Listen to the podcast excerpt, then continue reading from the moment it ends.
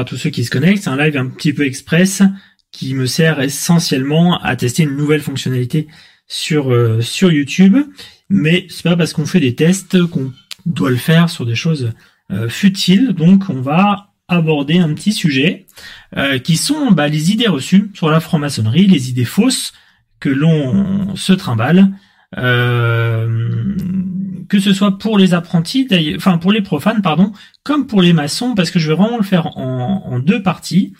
Les sept idées reçues sur la franc-maçonnerie à destination des profanes, mais aussi les sept idées reçues sur la franc-maçonnerie à destination des frères et sœurs, que tout le monde bien sûr peut écouter, mais euh, je dois vous dire que pour ma part, euh, donc je suis franc-maçon depuis une vingtaine d'années, les dix premières années, j'ai eu l'impression de raconter un nombre de, de, de choses ridicules. En fait, je répétais ce qu'on m'avait dit, ce qu'on m'avait enseigné comme étant des vérités. Et puis, euh, assez vite, je me suis rendu compte que bah, beaucoup de choses étaient fausses et, c'est un peu le un des débuts de, mes démarches sur les réseaux sociaux, c'est de parler justement de ces trucs totalement faux, mais que l'on s'en passe de bouche à oreille, que que l'on véhicule dans les loges parce que euh, soi-disant on est de tradition orale, donc il faut bien se se relayer des choses, quitte à ce que ce soit faux, c'est pas très grave, euh, on le fait. Donc j'aimerais là-dessus qu'on revienne sur quelques idées reçues. Alors les premières idées reçues, je vous l'ai dit, idées reçues à destination des profanes. Commençons par celle-ci. Première idée reçue, c'est la franc-maçonnerie apporte argent et richesse. Pour le coup, euh, argent et richesse, c'est vraiment ce que je vois très très souvent euh, sur euh, quand on me demande comment rentrer. Généralement, je dis avant de vous répondre, je voudrais savoir pourquoi vous voulez rentrer. richesse, gloire, sont euh, à peu près les, premières choses qui remontent systématiquement. Bon, vous l'aurez compris, bien sûr, ça n'apporte ni l'un ni l'autre. Euh, la franc-maçonnerie, c'est fait pour travailler sur soi. Donc ça va apporter un, un gain personnel, finalement, du travail que l'on apportera, mais ça n'apportera ni argent, ni richesse, ni gloire. Euh, c'est toujours difficile de définir la franc-maçonnerie, surtout que techniquement, en France, en tout cas, on, reviendra, on y viendra tout à l'heure, il y a plusieurs francs-maçonneries. Euh, moi, ce que j'aime bien, il y a une définition que j'aime beaucoup, que je voulais vous partager justement aujourd'hui, c'est la franc-maçonnerie, c'est un système particulier de morale enseigné sous le voile de l'allégorie au moyen de symboles. Je trouve que là, tout est dit, euh, parce qu'effectivement, c'est avant tout un système particulier de morale, euh, alors certains diront euh, euh, enseignement, certains diront travail sur soi, mais je trouve que le système particulier de morale est intéressant comme définition. Enseigner sous l'allégorie, et sous le voile de l'allégorie, parce qu'effectivement, on ne dit pas mot pour mot, ben voilà ce que vous devez penser, voilà comment vous devez vous comporter on, le cache, on l'explique. Euh, notamment, on peut l'expliquer sous forme de d'histoire, parce que notamment à partir du troisième grade, on parle pas mal d'histoire, euh, et au moyen de symboles qui sont les outils du franc-maçon euh, au quotidien. Donc voilà, ça nous apporte effectivement de la morale, du travail sur soi-même, mais ni richesse ni gloire. Deuxième idée reçue à combattre, il faut avoir de l'argent ou un poste important pour devenir franc-maçon. Ça aussi, très régulièrement, euh, on, m'évoque ça, on me dit, bah, de toute façon, la franc-maçonnerie, c'est un endroit pour les puissants, c'est là où les puissants se, rencontrent. Franchement, euh, il y a mieux euh, pour les puissants, entre guillemets, pour se rencontrer entre eux. un club de golf privé, par exemple, peut l'être très bien, ou d'autres think tanks un peu un peu huppés. chez nous, on va retrouver beaucoup, je vais pas dire que ça, mais on va retrouver beaucoup euh, de fonctionnaires, beaucoup de euh, de d'employés, euh, des ouvriers aussi, des artisans, enfin voilà, il y a vraiment de tout en franc-maçonnerie. Pour ma part, je suis entré au Grand Orient de France et j'ai vraiment eu toutes les catégories sociales dans dans ma loge. Et, et, le, le, corollaire de se dire ah on rentre pour avoir du business, ben, moi j'ai aussi vu euh, pas mal de gens au chômage dans, dans ma loge. Donc ben non, en fait, euh, ça ce n'est pas réservé aux puissants et ça n'aide pas euh, dans sa vie professionnelle.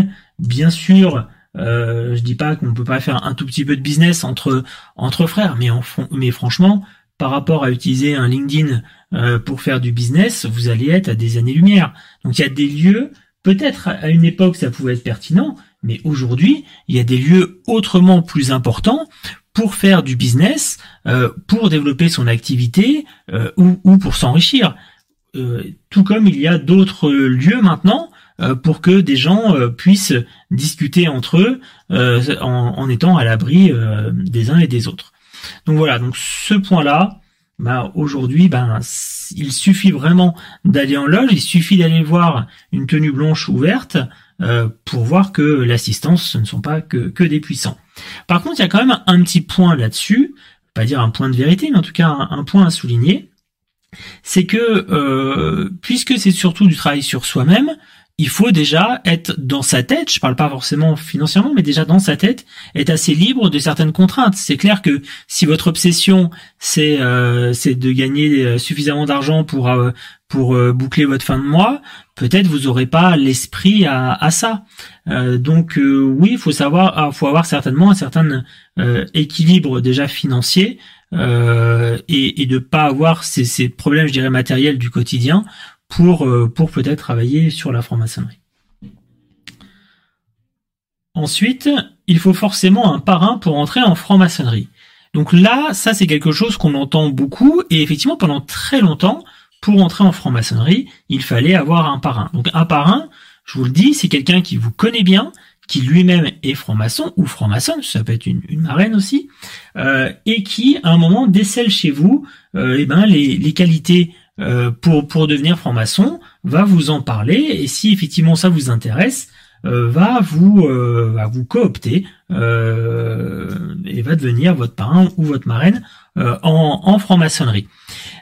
c'est le plus simple puisque techniquement ça va permettre d'avoir quelqu'un qui vous connaît bien et qui va vous expliquer le, le, le, process qui va finalement aussi vous rassurer petit à petit et, et vous sera votre interlocuteur finalement privilégié. Euh, attention, on ne cherche pas un parrain sur Internet. Hein. Pareil, je reçois des, messages assez régulièrement. Euh, un parrain, c'est quelqu'un qui vous connaît bien dans la vraie vie. C'est-à-dire que vous n'allez pas aller sur Internet pour dire je cherche un parrain et, euh, et bien sûr quelqu'un va vous répondre il n'y a pas de souci, je vais être ton parrain. Ça, ça n'existe pas. Donc un parrain, c'est quelqu'un qui vous connaît bien. Mais il faut dire que depuis maintenant quelques années, euh, la candidature dite spontanée euh, existe et se développe.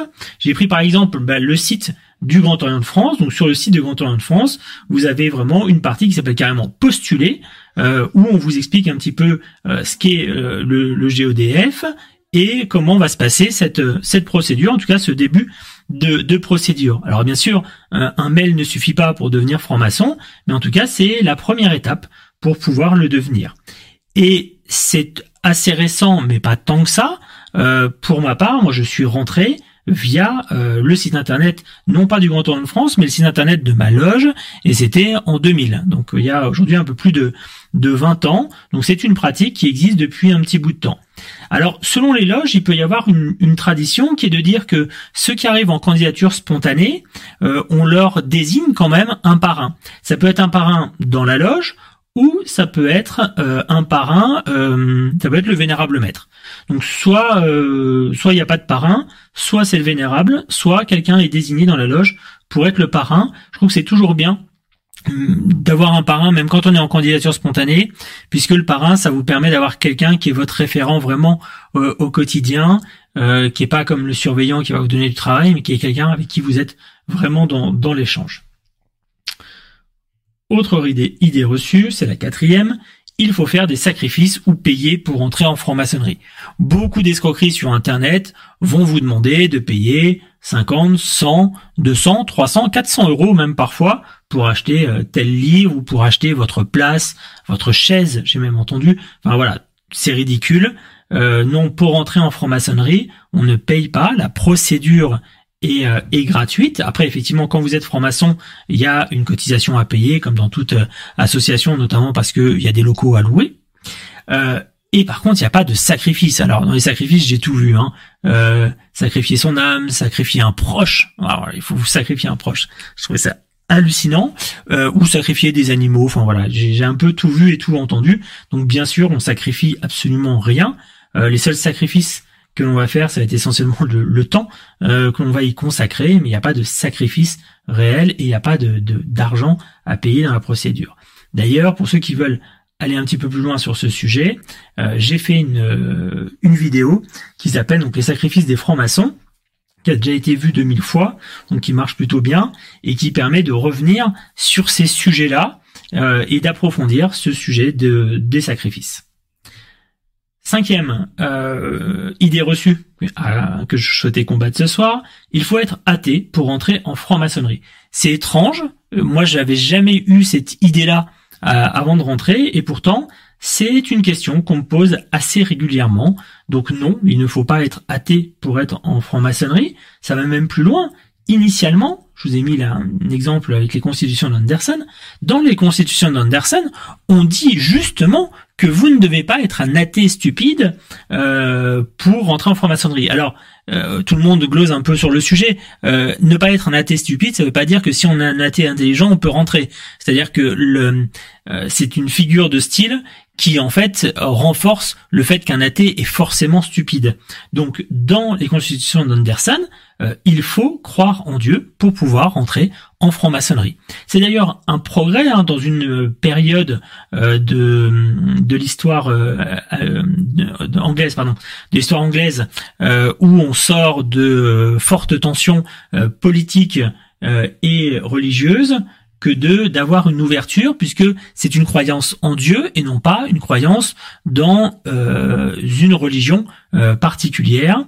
C'est aussi parce que c'est écrit comme ça que la diffusion dans les colonies euh, britanniques va pouvoir se faire assez facilement puisque la croyance en un, Dieu, alors pas forcément unique d'ailleurs, mais, mais révélé, est constitutif de l'entrée en franc-maçonnerie.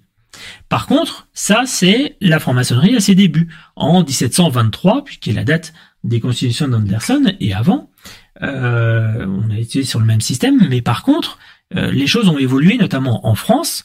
En France, au 19e siècle, 1876 si ma mémoire est bonne, le Grand Orient de France, le Grand Orient de France, pardon, euh, dans une logique euh, qui est la logique politique de l'époque, euh, supprime l'obligation de croire, euh, de croire en Dieu, qui la pose en clivage complet avec toutes les obédiences du monde qui à ce moment-là obligé à croire en Dieu. Et, et le, Grand Orient de France est devenu la, la première obédience à s'affranchir de cette obligation. Et donc aujourd'hui, effectivement, au Grand, au Grand Orient de France, vous pouvez être athée et, et, y entrer, mais vous pouvez avoir n'importe quel autre euh, enfin n'importe quelle religion, excusez-moi, euh, vous pouvez avoir n'importe quelle religion et rentrer en franc-maçonnerie euh, au, Grand Orient de France. être athée, ça va vous limiter le nombre de loges.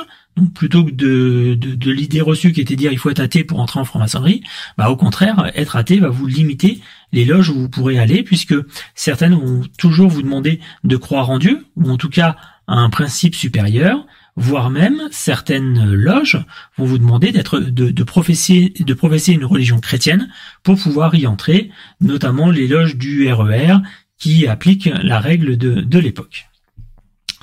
Autre idée reçue à combattre, on prie Lucifer ou toute autre attitude sataniste. Alors non, mais jamais à aucun moment. Alors souvent quand on dit ça, euh, on nous sort ah oui, mais vous n'avez pas les grades pour comprendre, c'est au-dessus. Alors ben non en fait, euh, parce que les, rituels, si on cherche bien, on les trouve. Donc ça se sait vite ce genre de, choses. En fait, d'où vient cette logique là de dire que euh, on, prie Lucifer? Ça vient notamment de, de, ce personnage là qui est Léo Taxil et qui a écrit pas mal d'ouvrages anti-maçonniques. Euh, donc c'est euh, amusant entre guillemets puisque c'est un auteur euh, initialement qui est anticlérical, qui va se reconvertir en, anti-maçon virulent, puisqu'il va faire plusieurs pamphlets dessus, puisqu'il voit bien qu'il y a plus à vendre en se positionnant comme ça. Et puis, il va aller assez loin dans la mystification, euh, et puis à la fin, il va quand même être obligé, parce qu'il a vraiment beaucoup trop menti, euh, de faire une conférence de presse où il va expliquer qu'il a effectivement menti, que tout ce qu'il a raconté était faux, euh, et il va revenir à ses, ses écrits anticléricaux. Alors bizarrement, euh, les complotistes de tout poil, ils ont gardé que la première partie, c'est-à-dire qu'ils ont gardé que, que ses livres, mais pas du tout les démentis qu'il a fait et pas du tout les livres qu'il a fait ensuite. Voilà, donc une mémoire un peu sélective sur le sujet. Pareil, j'ai fait une petite une petite vidéo qui a plutôt bien marché. Euh, sur le satanisme des francs-maçons qui revient sur cet anti-maçonnisme. Dernier point que je voulais évoquer, euh, et qu'on entend aussi, les 33e degrés dirigent la franc-maçonnerie mondiale et ont forcément un plan. C'est eux qui dirigent le monde, c'est eux qui... Le Covid, on a entendu pas mal de choses. Alors déjà, ça suppose deux choses. Rien que cette phrase suppose deux choses. Ça suppose déjà qu'il y a une franc-maçonnerie mondiale. Alors la franc-maçonnerie mondiale, déjà ça ça marche pas parce que rien qu'en France, là je vous ai mis simplement quelques logos d'obédience, on estime en France qu'il y a 200 obédiences à peu près. Euh, alors quand je dis obédience, hein, certaines c'est des obédiences où ils sont 20 ou 30, hein. mais en pratique, on va dire qu'il y a en gros une grande dizaine de, euh, de, grandes obédiences euh, en France. Et cette dizaine d'obédiences un peu un peu nombreuses en, France, bah déjà ils n'ont pas tous des bonnes relations. Euh, par exemple, le Grand Orient de France et la GLNF se parlent, certes, mais ne se reconnaissent pas. C'est-à-dire que euh, un frère de la GLNF ne va pas reconnaître un frère du Grand Orient de France, ils ne pourront pas se visiter et il ne va pas forcément le considérer comme étant euh, lui-même franc-maçon. Donc déjà, rien qu'en interne en France, on n'arrive pas à se mettre d'accord. Alors, on parle même pas d'une gestion centralisée de la franc-maçonnerie en France. Déjà, ça, c'est impossible puisqu'ils se parlent pas tous en tout cas, et en plus, s'il y a autant d'obédience, c'est aussi parce que euh, les uns ont voulu leur indépendance par rapport aux autres. Donc rassembler tout ça sous une seule direction, déjà, c'est impossible, rien que pour la France. Donc imaginez, au niveau mondial, au niveau international, c'est absolument impossible. Vous allez avoir une obédience, par exemple, qui est présente euh, dans pas mal de pays, c'est le droit humain qui a une organisation entre guillemets un peu pyramidale au niveau euh, international, mais vu leur nombre, c'est pas eux qui dirigent le monde, je vous le dis. Euh, et puis vous allez avoir la Grande Loge Unie d'Angleterre, qui est la première euh, grande loge historiquement. Il y a débat dessus, mais en tout cas c'est eux qui sont présentés comme ayant la primauté et qui donnent des reconnaissances à une obédience par par pays. Donc dans chaque pays, vous allez avoir l'obédience qui est reconnue par les Anglais et puis les autres obédiences. Alors ok, imaginons que ce soit les Anglais qui dirigent. Bah, le problème c'est que euh, les 33 degrés dont on parle tout à l'heure, quand on parlait tout à l'heure, c'est au RE2A et le RE2A il est quasiment pas pratiqué en, Angleterre. Donc ça marche pas. Des 33e en Angleterre, il y en a peu et surtout pas dans les dirigeants de la, de la maçonnerie anglaise. Donc ça marche pas. Et en plus, Prenons juste l'exemple du Grand Orient de France. Je vous parle donc du RE2A en 33 degrés, tout ça. Euh, ça compose qu'une seule partie, qu'une seule branche des hauts grades dans la franc-maçonnerie euh, du, Grand Orient de France. Le Grand Orient de France, ils ont cinq systèmes de hauts grades, à tel point qu'il y a un petit livret qui a été euh, édité, donc après la maîtrise, qui explique les différents systèmes de hauts grades, comment y aller, quel est le concept qu'il y a derrière, etc.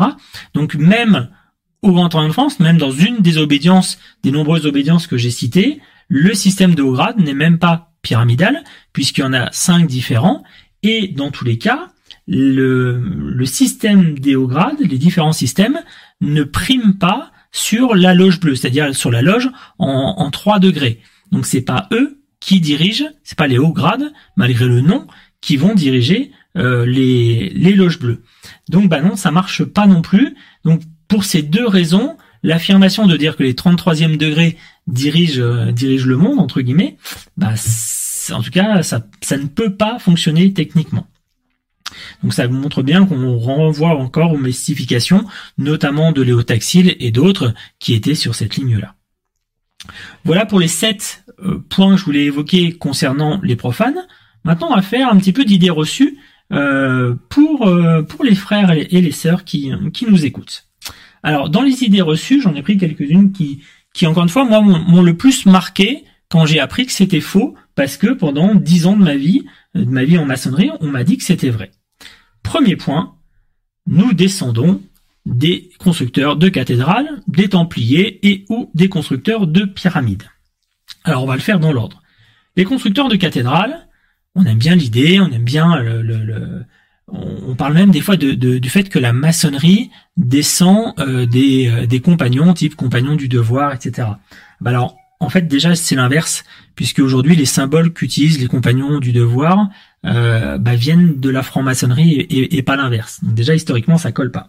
Par rapport aux constructeurs de cathédrales, le lien entre les maçons euh, opératifs, donc ceux qui construisaient vraiment, et spéculatifs, est vraiment très minime il y a beaucoup plus, là, les historiens sont quand même beaucoup plus d'accord sur la théorie de l'emprunt, c'est-à-dire que euh, oui, certainement un ou deux avaient pu avoir déjà un, lien avec une loge opérative, mais euh, minime en, volume, et surtout se sont inspirés des éléments, c'est pour ça qu'on parle de l'emprunt, ils ont emprunté des textes, ils ont emprunté des, des symboles, mais on ne peut pas parler de descendance directe. Si demain je décide de créer une association euh, ou une structure ou un ordre ou ce que je veux euh, qui sera lié à qui, reprendra la légende arthurienne, je serais pas un descendant euh, du roi Arthur. Je me serais inspiré de, de l'histoire, mais on peut pas dire que je serais un descendant. Et ben c'est dans cette idée-là que bah, le deuxième point sur les Templiers, bah, on n'est pas non plus les descendants des Templiers.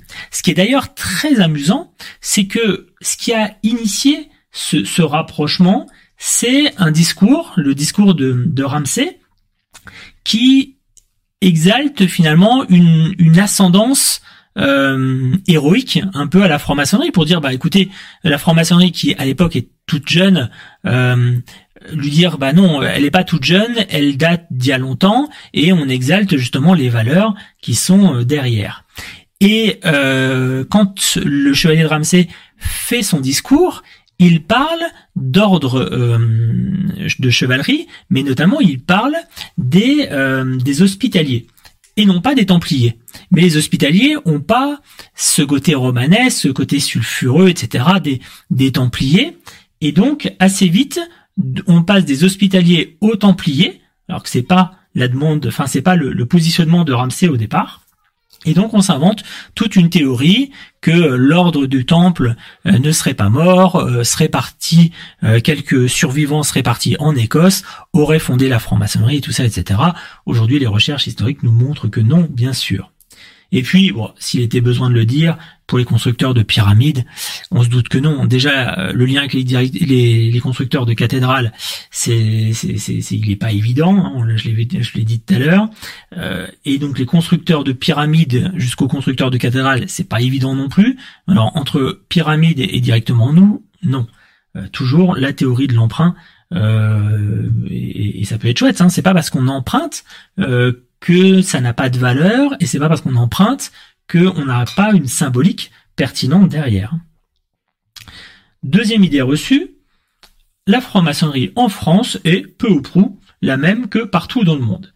Ça, c'est une idée que l'on a euh, et il y a ce, cette logique, mais qu'on a toujours, c'est-à-dire que quand historiquement on vous parle de quelque chose, vous imaginez toujours ce quelque chose euh, au regard de ce que vous vivez actuellement. Donc on a toujours ce, ce, ce côté de, de, de, de comparer et d'imaginer que ce que l'on vit est la normalité. Aujourd'hui, ce que l'on vit en France n'est absolument pas la normalité de la maçonnerie dans le monde. Aujourd'hui, ce que nous vivons représente, allez, on va être un peu généreux, entre 15 et 20% de la franc-maçonnerie mondiale.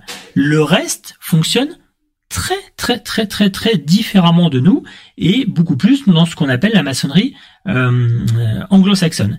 Qu'est-ce qui va nous différer, qu'est-ce qui va différencier notre pratique des autres? Bah, Un des premiers éléments, c'est, et je vous ai mis là les petits éléments de euh, les, les, les, livres des que sais-je sur les différents rites, on a une multitude de rites qui sont nés euh, en France d'ailleurs pour la pour la plupart, une multitude de rites qui sont pratiqués sur le sol. Et quand je dis une multitude de rites, c'est une multitude de rites dès le grade d'apprenti. Donc dès le grade d'apprenti, euh, vous pouvez travailler bah, au rite écossais ancien accepté, au rite français, d'ailleurs avec plusieurs variantes, euh, au rite écossais rectifié, au rite euh, égyptien, là aussi avec plusieurs variantes, ou au rite anglo-saxon, là aussi avec plusieurs variantes. En France, il y a plus d'une dizaine de rites que l'on peut pratiquer dès l'arrivée euh, dès l'arrivée en, apprentissage. Ça, c'est très spécifique, puisque quasiment partout dans le monde, dans toute cette maçonnerie, notamment reliée à la Grande Loge Unie d'Angleterre, la plupart du temps, on a un rite.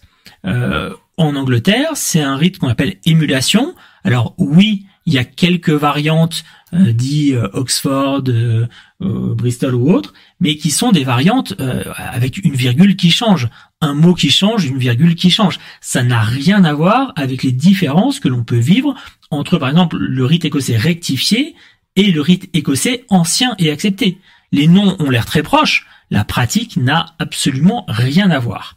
Or, bah, dans les rites anglo-saxons, dans les pays anglo-saxons, on est plutôt dans une logique, en tout cas pour les trois premiers grades, très similaire. Donc c'est une des premières différences.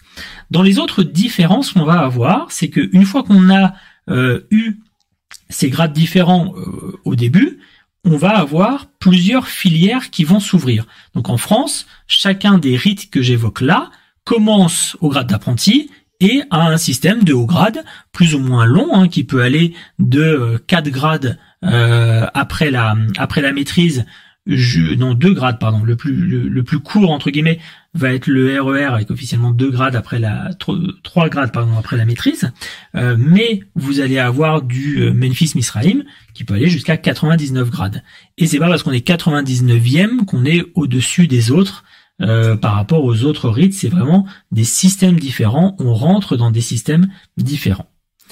Donc dans les pays anglo-saxons, on va avoir une autre approche. Les trois premiers grades sont généralement les mêmes, sont vécus dans le même rite.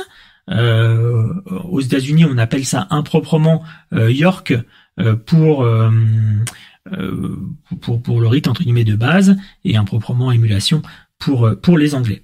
Et là, je vous ai mis deux systèmes. Donc à droite, vous avez le système américain qui a deux branches principales. La branche de droite, c'est le RE2A avec tous ses, grades. Vous voyez, il y a les 33 grades. Et puis à gauche, le rite dit d'York qui poursuit différemment, qui a des stops entre guillemets différents. Mais on le voit bien dans cette logique, on finit au même étage. Encore une fois, c'est pas parce qu'il y a plus de grades que euh, on est au-dessus. Et la logique anglaise est là complètement différente de ce qu'on a l'habitude de connaître, euh, puisque on est plutôt sur un système en râteau. C'est pas pyramidal, c'est pas je commence au, quatrième degré et je vais monter au 33, mais on est en râteau et on va choisir, on va créer un peu son parcours par rapport à ses envies, par rapport à, euh, au contexte, par rapport à, aux amis aussi qu'on va avoir dans tel ou tel euh, dans tel ou tel système de, de haut grade qu'on appelle les side degrees chez les Anglais et, et chaque entité on va appeler ça un body. Donc euh, on va créer son, système petit à petit. Donc vraiment une particularité française par rapport aux Anglais. Et ce que je vous décris là, qui est certainement très étrange pour euh, des frères qui euh, pratiquent une maçonnerie continentale est extrêmement normal pour, euh, on va dire, 80% des, des maçons dans le monde. Ensuite, troisième point, le RE2A est le rite le plus répandu dans le monde. Là, oui et non. Pourquoi oui? Oui, parce qu'effectivement, notamment aux États-Unis, qui, est le, plus gros réservoir, on va dire, de, de francs-maçons, la plus grande population de francs-maçons se trouve aux États-Unis, effectivement, on pratique essentiellement dans les hauts grades le, euh, le RE2A, donc le rite écossais ancien et accepté en 33 grades. C'est extrêmement pratiqué là-bas. En Angleterre, c'est plus rare, euh, et généralement, on commence au 18e directement. Alors, je sens qu'en France, si je dis qu'on commence au 18e, ça va faire sursauter. Il faut savoir que dans la fin des années 70, en France aussi, généralement on passait de maître à 18e, euh, notamment au Grand Orient de France. Mais surtout, pourquoi euh, cette donc puisque je vous ai dit que c'était un, une idée reçue que le, le RE2A est, est, le plus répandu, alors que là je suis en train de vous dire que c'est le cas. En fait, quand on dit que le RE2A est le plus répandu, souvent en France, on pense que on veut dire qu'il est le plus répandu à partir du premier grade. Donc en fait, euh, le RE2A dans le monde, c'est un système de haut grade après la maîtrise, puisque je vous l'ai dit tout à l'heure, les trois premiers grades se font à un autre, un autre rite. Et en fait, les trois premiers grades du RE2A sont une création française, donc euh, c'est même si le RE2A a été créé aux États-Unis, les trois premiers grades sont une création française qui date de l'arrivée du RE2A en France, c'est-à-dire 1804. Donc 1804-1805, on a les premiers euh, rituels du RE2A sur les trois premiers degrés qui qui se créent. Et ça, la pratique du RE2A dans les trois premiers grades n'est absolument pas le rite le plus répandu dans le monde, bien au contraire, il est extrêmement minoritaire. Donc minoritaire dans les trois premiers grades, mais majoritaire effectivement dans les grades supérieurs. Ensuite, ça c'est un truc que j'ai souvent entendu, une sorte de, de, English bashing, où on dit bah en fait non, les Anglais ils font pas de la vraie maçonnerie, la preuve ils apprennent par cœur et ils font que du rituel. Donc apprendre par cœur, c'est quand même pas euh, avoir une pensée réfléchie sur le rituel. Euh, ils font pas de planches, euh, bah, alors que le cœur du travail maçonnique, c'est quand même les planches. Et ils font du charity business. C'est les trois choses que moi j'ai beaucoup entendues sur les Anglais avant de m'intéresser réellement au rite anglais. Donc prenons les éléments dans l'ordre. le premier, c'est apprendre par cœur. Apprendre par cœur, pour les Anglais, c'est justement une manière de maîtriser réellement le rituel et ce qui est dit dans le rituel. Le fait de l'apprendre par cœur, vous êtes obligé de connaître les subtilités, de connaître les enchaînements, de connaître les détails et, de vivre finalement pleinement ce, rituel. Donc c'est pas faire de la maçonnerie au rabais que de le faire par cœur. C'est internaliser finalement tout ce rituel qui, on le sait, a énormément de sens. Ensuite, ils ne font pas de planche. Alors ils font pas de planche ça ne veut pas dire qu'il n'y a pas d'échange, ça ne veut pas dire qu'ils ne travaillent pas sur le, sujet, notamment aux agapes, il peut y avoir des, échanges, il peut y avoir même parfois des sujets euh, traités, mais surtout, non, il n'y a pas de planche en augmentation de salaire. Parce que dans la logique anglaise, qui sommes-nous pour pouvoir juger notre prochain? Qui sommes-nous dans un process euh, qui est volontairement fait pour se développer personnellement Comment est-ce que nous nous pourrions juger le développement intime de quelqu'un? Il y a cette dimension là qui est importante, donc on donne un grade parce que la personne est présente, parce que la personne a appris par cœur justement ce qu'on lui a demandé d'apprendre et donc l'a internalisé. Apprendre par cœur, c'est pas le répéter bêtement, mais c'est le dire, je dirais, avec, avec le ton et avec le cœur. Euh, mais ça, on, peut le quantifier. Mais quantifier la progression de quelqu'un par rapport à un cheminement personnel, c'est quand même plus compliqué. Et puis, le dernier point, c'est ils font du charity business. Euh, oui, la maçonnerie anglaise est extrêmement tournée vers les œuvres sociales. Pour vous donner une idée, pour, pour, faire face à, la pandémie, ils ont organisé beaucoup de distribution de, de, nourriture, beaucoup de collectes de fonds aussi. Il faut savoir que la maçonnerie anglaise a donné euh, à différentes associations, à différentes structures, 2 millions de livres pendant cette période de, du Covid. En France, on est très très très loin. Euh, et oui, effectivement, c'est une pratique. C'est pas c'est parce qu'ils font ça qu'ils ne font pas de maçonnerie. En fait, ils font les deux. Et, et je pense que quand en France on dit oh oui mais c'est pas grave, nous on a les fondations. Chaque grande obédience effectivement a une fondation pour gérer la solidarité. Euh, je trouve que c'est un peu se, se voiler la face euh, parce que eux font les deux. Et peut-être on devrait aussi un peu s'en, inspirer. On devrait peut-être travailler un peu plus cette solidarité, cette bienfaisance euh, évoquée par, euh, par les Anglais. En tout cas, c'est pas parce qu'ils font ça qu'ils ne font pas de maçonnerie. Je vous ai mis une petite image de leur temple. Donc c'est le grand temple euh, en Angleterre, Masonic Hall. Cinquième point que je voulais évoquer, ça c'est les points qui m'amusent bien à chaque fois et où je suis tombé de ma chaise la première fois que je l'ai appris. La houppe dentelée et la pierre cubique, à pointe bien sûr, sont deux symboles universels. Alors, le premier m'amuse beaucoup, la houppe dentelée. Donc la houppe dentelée, sans révéler un, secret incroyable pour ceux qui ne seraient pas francs-maçons, c'est cette petite corde que vous voyez tout autour du tableau de loge avec des nœuds un peu étranges euh, alors il peut y en avoir 3, il peut y en avoir euh, 12, il peut y en avoir 13. Voilà, il y a un petit peu de tout, mais voilà, c'est ce qu'on appelle la houppe dentelée.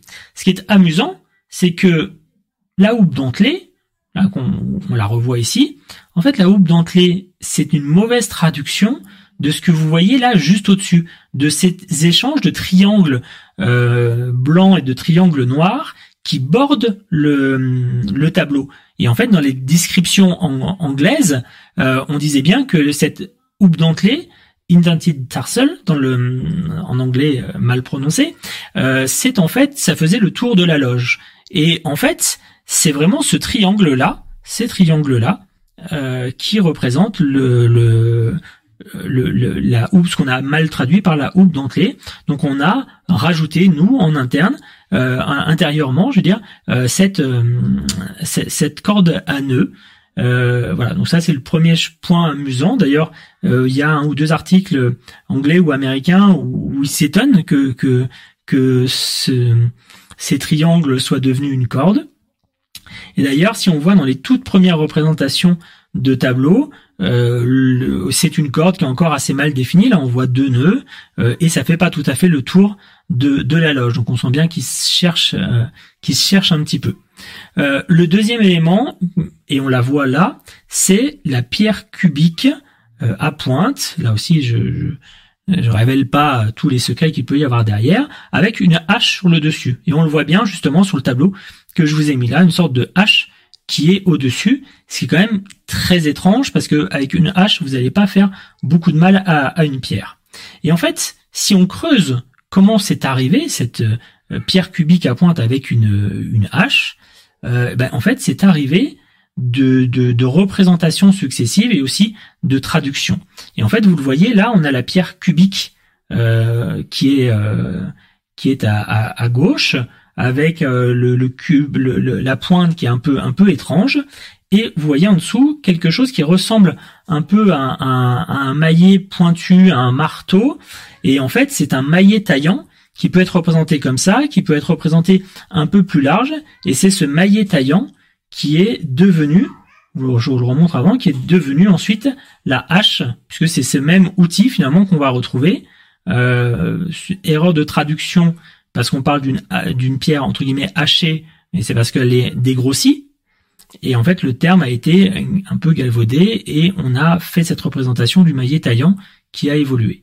Et puis, sur cette pierre cubique à pointe, c'est quand même étrange une pointe sur une pierre cubique parce que bah, ça s'insère pas vraiment dans un édifice, dans un mur ou tout ça.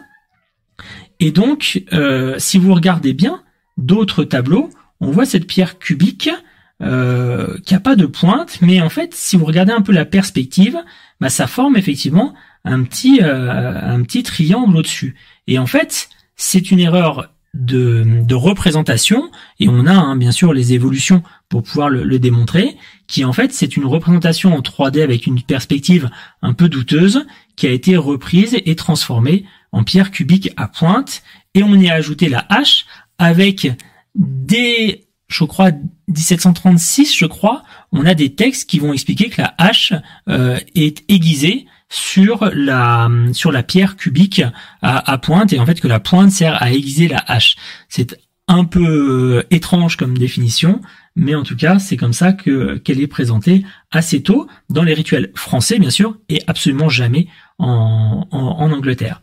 Et pourquoi j'évoque ces deux sujets-là? Pas pour dire bah finalement euh, ces deux symboles qui servent plus à rien, mais au contraire, je trouve que c'est intéressant que euh, ces erreurs de traduction, ces erreurs de représentation, aient quand même amené nos, prédécesseurs, nos frères, à réfléchir à la symbolique qui pouvait y avoir derrière et, euh, et aujourd'hui, ce sont des symboles qui sont chargés de sens quand ils sont présentés, quand ils sont transmis. Et, et ça, il faut pas le mettre de côté, puisque c'est quand même une réflexion de, plusieurs siècles qui nous amène à ça. Mais ça nous montre aussi qu'il faut être assez humble devant les devant les symboles parce que euh, on peut vouloir leur donner une, une existence mythique et en fait se rendre compte que bah, c'est une erreur de traduction.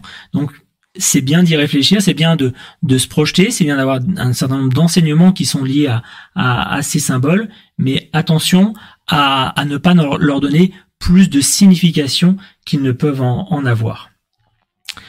Autre point, le silence de l'apprenti, élément clé de la méthode maçonnique. Ça, c'est une évidence, je pense, pour tous les maçons qui, euh, qui nous écoutent. Effectivement, le silence de l'apprenti, euh, on en parle tout le temps, enfin on en parle, façon de parler, mais euh, c'est une évidence. Enfin oui, quand on est apprenti, on parle pas. et d'ailleurs, quand on devient compagnon, on rabaisse sa bavette et c'est ce qu'on appelle tailler la bavette et on peut commencer à parler. Donc c'est une évidence, c'est un fondement même de la maçonnerie. Eh ben non. Eh ben non. En fait, le silence de l'apprenti, il n'apparaît, semble-t-il, dans les rituels qu'à partir de 1926, 1928, euh, pardon. 1928. Avant, le silence de l'apprenti, on n'en parle absolument pas. Ça n'existe pas. Et on pense que cette arrivée en, en 1928 vient d'une euh, d'une symbolique du quatrième grade du RE2A qui serait entre guillemets descendu dans euh, dans les loges bleues pour donner un peu plus de corps, un peu plus de de, de rituel euh, aux trois premiers grades qui avaient parfois été un peu dépouillés de, de, de symbolique. Donc on a rajouté cet élément-là. Le silence d'apprenti n'est absolument pas connu dans euh, la maçonnerie anglo-saxonne dont je parlais tout à l'heure, mais de toute façon ils ne font pas de planche en loge. Il n'y a pas de raison que les apprentis aient la parole puisqu'ils ne jouent pas de rôle dans dans la cérémonie.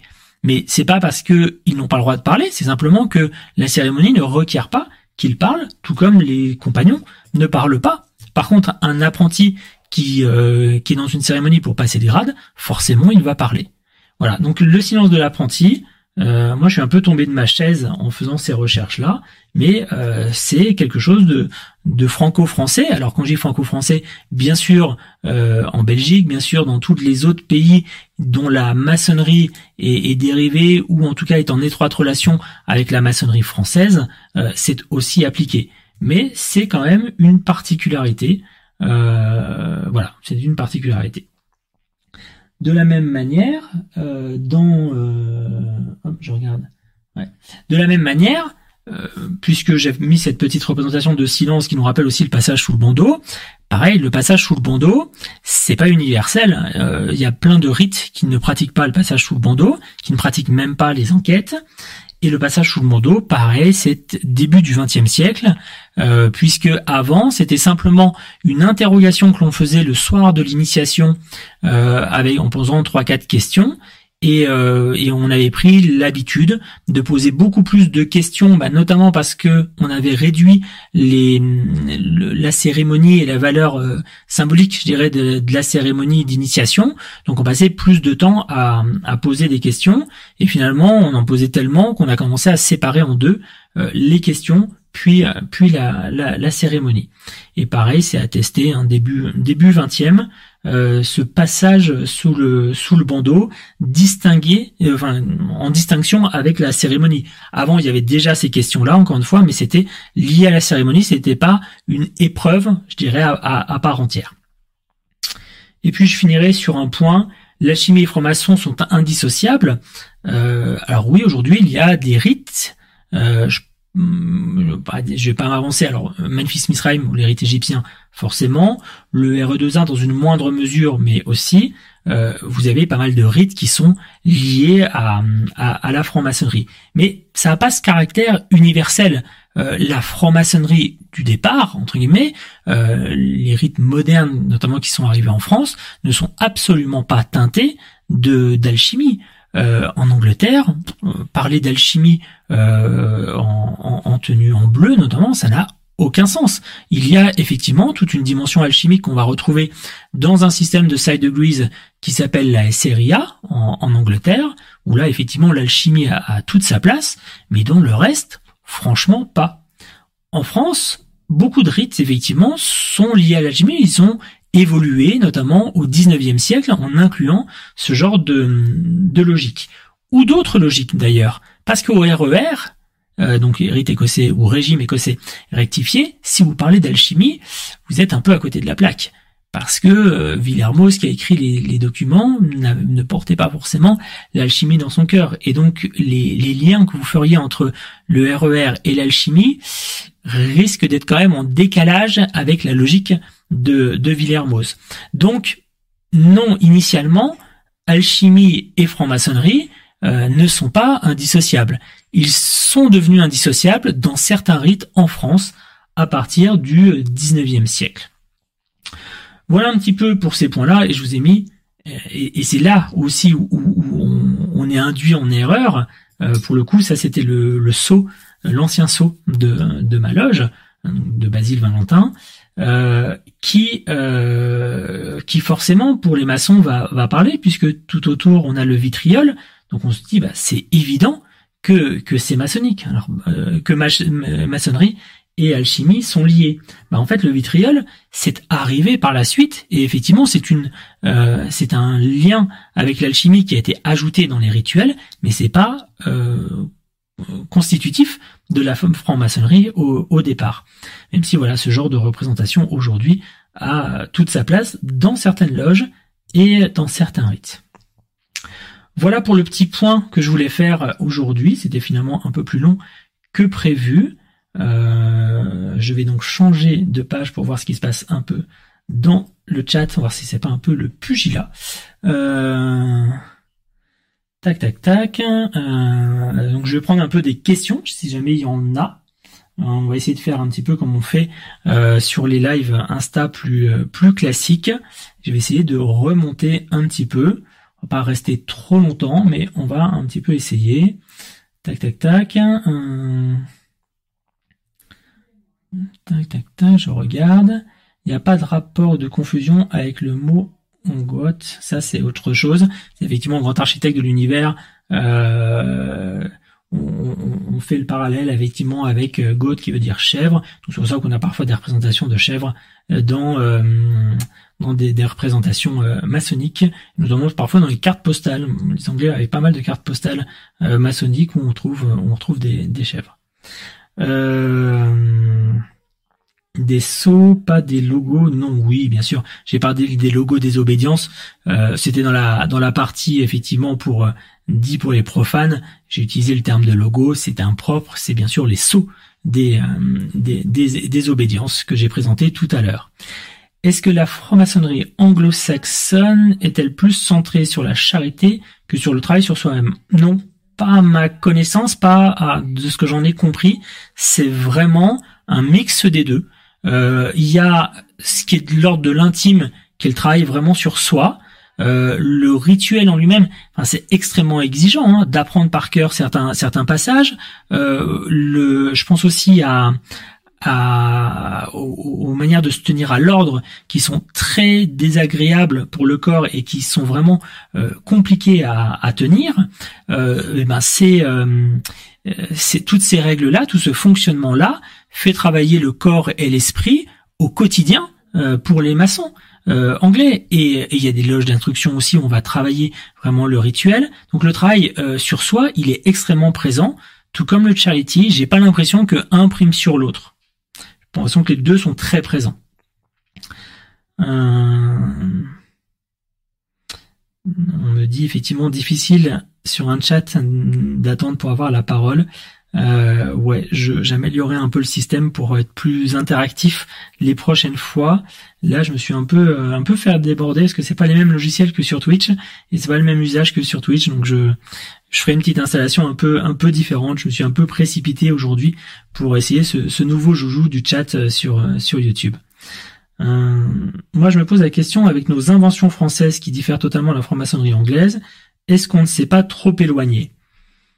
Moi, je sais pas si on s'est trop éloigné. Je pense qu'on a créé une maçonnerie qui est finalement assez différente. C'est ça quand on parle d'une maçonnerie euh, universelle, j'ai toujours un petit peu de mal. Hein. Euh, on, on, on, fait pas tout à fait la même chose. Euh, on a un fond commun, mais mettez émulation d'un côté et Memphis Misraïm de l'autre. Les points communs, bah il y en a pas non plus des dizaines. Donc je sais pas si on s'est trop éloigné. Euh, moi, pour pratiquer les deux, dans le sens où je pratique euh, émulation et les side degrees d'un côté et de l'autre côté euh, le français et, et, et, les ordres de sagesse français, je trouve que c'est complémentaire. On s'est peut-être éloigné, mais pour amener quelque chose de différent et de pertinent aussi, et, et je ne peux effectivement qu'encourager ceux qui le peuvent à pratiquer les deux, parce que on, on, voit des choses très différentes et on a des angles très complémentaires. J'ai une question sérieuse, très sérieuse même. Dans le fond, je me sens beaucoup plus proche de la franc-maçonnerie anglaise que de mon obédience. On a quelque chose qui s'en rapproche chez nous. Alors, oui, donc maître Thérion, je ne sais pas dans quelle obédience que tu es. Euh, par contre, euh, oui, il y a des choses qui s'en rapprochent, notamment, et moi c'est ce que j'ai fait, c'est le lien finalement, le, la passerelle que j'ai eue entre la maçonnerie anglaise et la maçonnerie euh, française, c'est que je suis au Grand Orient de France, et au Grand Orient de France, il existe aussi un système de side degrees qui est appelé improprement la maçonnerie d'York, euh, mais qui sont les side degrees anglais et qui permettent de de toucher un peu, de frôler un peu cette, cette logique anglaise, mais on peut vraiment l'affiner qu'en allant ensuite, je pense, dans une loge, dans une loge émulation qui existe aussi au Grand Orient de France. Donc dans beaucoup d'obédiences euh, françaises, vous allez voir émulation, qui j'ai l'impression se développe un petit peu d'ailleurs, et vous allez avoir les side degrees. Donc c'est une manière d'approcher un petit peu les deux, en tout cas dans la conception de, de la maçonnerie. Après, vous pouvez aussi, peut-être, c'est aussi ce que j'ai fait, euh, aller dans deux obédiences. Il y a quelques obédiences qui permettent la double appartenance. Donc j'ai vraiment deux appartenances. Le Grand, au Grand Orient de France, où je suis rentré et où j'ai cette logique très continentale, et les LNFU, où on est dans une approche peut-être un peu plus anglaise du terme. Euh, ça, c'est, je dirais, pour la partie euh, rituelle et pour la partie euh, vécue maçonnique. Par contre, là où on est un peu loin des Anglais, c'est sur le côté charity. Et là, je sais pas trop quoi faire. je sais que certains, frangins que je connais, vont dans des clubs services, je pense au Rotary, je pense aux Lions ou autres, pour avoir ce côté caritatif, et donc finalement marche entre guillemets sur leurs deux jambes, la maçonnerie d'un côté et, euh, et le club service de l'autre. Je suis pas sûr que ce soit la, la, solution. S'ils trouvent leur équilibre, tant mieux. On va pas, il a aucun aucun reproche loin de là à, à ça. Euh, de notre côté, est-ce qu'on ne devrait pas faire plus d'actions avec les fondations de nos obédiences respectives? Peut-être. Et après, il y a peut-être une autre voie. Moi, j'aimerais bien qu'on essaye de lancer des logiques un peu de, festival à, à, l'anglaise, où justement on prend euh, une cause et puis euh, on fait plein d'actions les uns les autres euh, pour amener de l'argent pour cette cause. Il y a peut-être des choses à, creuser, à, développer là-dessus, mais voilà, en tout cas, il y a, il ces deux pans-là. Pour le premier, il y a des, des solutions. Pour les deuxièmes, il y a peut-être aussi des solutions, donc sur le côté charity, mais qui passent peut-être pas forcément par la maçonnerie. Alors, autre question, tu peux m'expliquer pourquoi le carré long est une mauvaise traduction également euh, ça on va demander à Thierry, je l'ai pas en tête, euh, mais demande à Thierry, il saura te répondre l'histoire du, carré long. Il est beaucoup plus pointu que moi sur euh, donc Thierry qu'on Thierry Bachmann qui travaille sur le sujet et qui qui est très bon sur la partie opérative justement. chapeau pour le par j'en suis incapable ça se travaille. C'est vraiment, je, te promets, Jérémy, que ça se travaille. Euh, moi non plus, c'était pas évident au départ. Et après, quand tu comprends qu'il ne faut pas apprendre par cœur, mais vraiment euh, vivre et ressentir le rituel, bah en fait, tu as franchi un cap qui te permet beaucoup plus facilement de l'appréhender. Quand tu comprends cette logique, quand tu fonctionnes comme ça. Mais c'est pas, c'est pas évident. En tout cas, ça demande beaucoup, beaucoup de travail. Hum. Alors, après, Maître Taillon qui répond à, à, Jérémy, euh, quoi, tu ne connais pas ton rituel par cœur, hérétique? Alors, il faut savoir qu'il y a des rites où il ne faut surtout pas le faire par cœur. Je crois qu'au RER, e si ma mémoire est bonne, il ne faut surtout pas faire par cœur. Il y a une logique de lire ce qui est écrit, de ne pas dévier d'un mot, puisque les mots ont toute leur importance, donc il ne faut surtout pas faire par cœur, notamment de, de, peur de, de se tromper d'un mot ou d'oublier un mot. Donc il faut lire. Donc selon les rituels, effectivement, il faut apprendre par cœur où il faut lire. Et chaque rite, finalement, a, a ses traditions par rapport à ça. Et je suis au bout des questions. Euh, écoutez, on a on a fait on a fait une heure, hein, une heure euh, une heure cinq minutes. On a commencé avec cinq minutes de retard. On doit être pile à une heure. Donc vraiment, s'il y avait une autre intervention, n'hésitez pas, euh, mais très rapidement. Et puis après, bah, je, vous, je vous souhaiterai une bonne soirée. Qu'est-ce qu'il y a une intervention rapidement? 10 secondes. Dans tous les cas, si vous avez des questions, n'hésitez pas à me retrouver sur Instagram, à poser des questions sur YouTube aussi. Hein. Je j'y réponds notamment dans les commentaires et de temps en temps, si, la question euh, est importante, bah, j'en fais une, une, vidéo. Donc vraiment, n'hésitez pas à poser toutes vos questions, que ce soit euh, dans les commentaires, que ce soit en privé, en message message privé, je réponds aussi. Donc vraiment, n'hésitez pas. Euh, je trouve qu'il est important qu'on puisse travailler à, une meilleure connaissance de la franc-maçonnerie et de sortir un peu des logiques complotistes qui sont totalement ridicules quand on parle de, franc-maçonnerie. Voilà, bah, il me souhaite à, tous vous remercier, tous ceux qui nous ont suivis, euh, à saluer aussi ceux qui vont nous écouter en, replay, hein, que ce soit sur, sur YouTube ou sur, ou sur Instagram.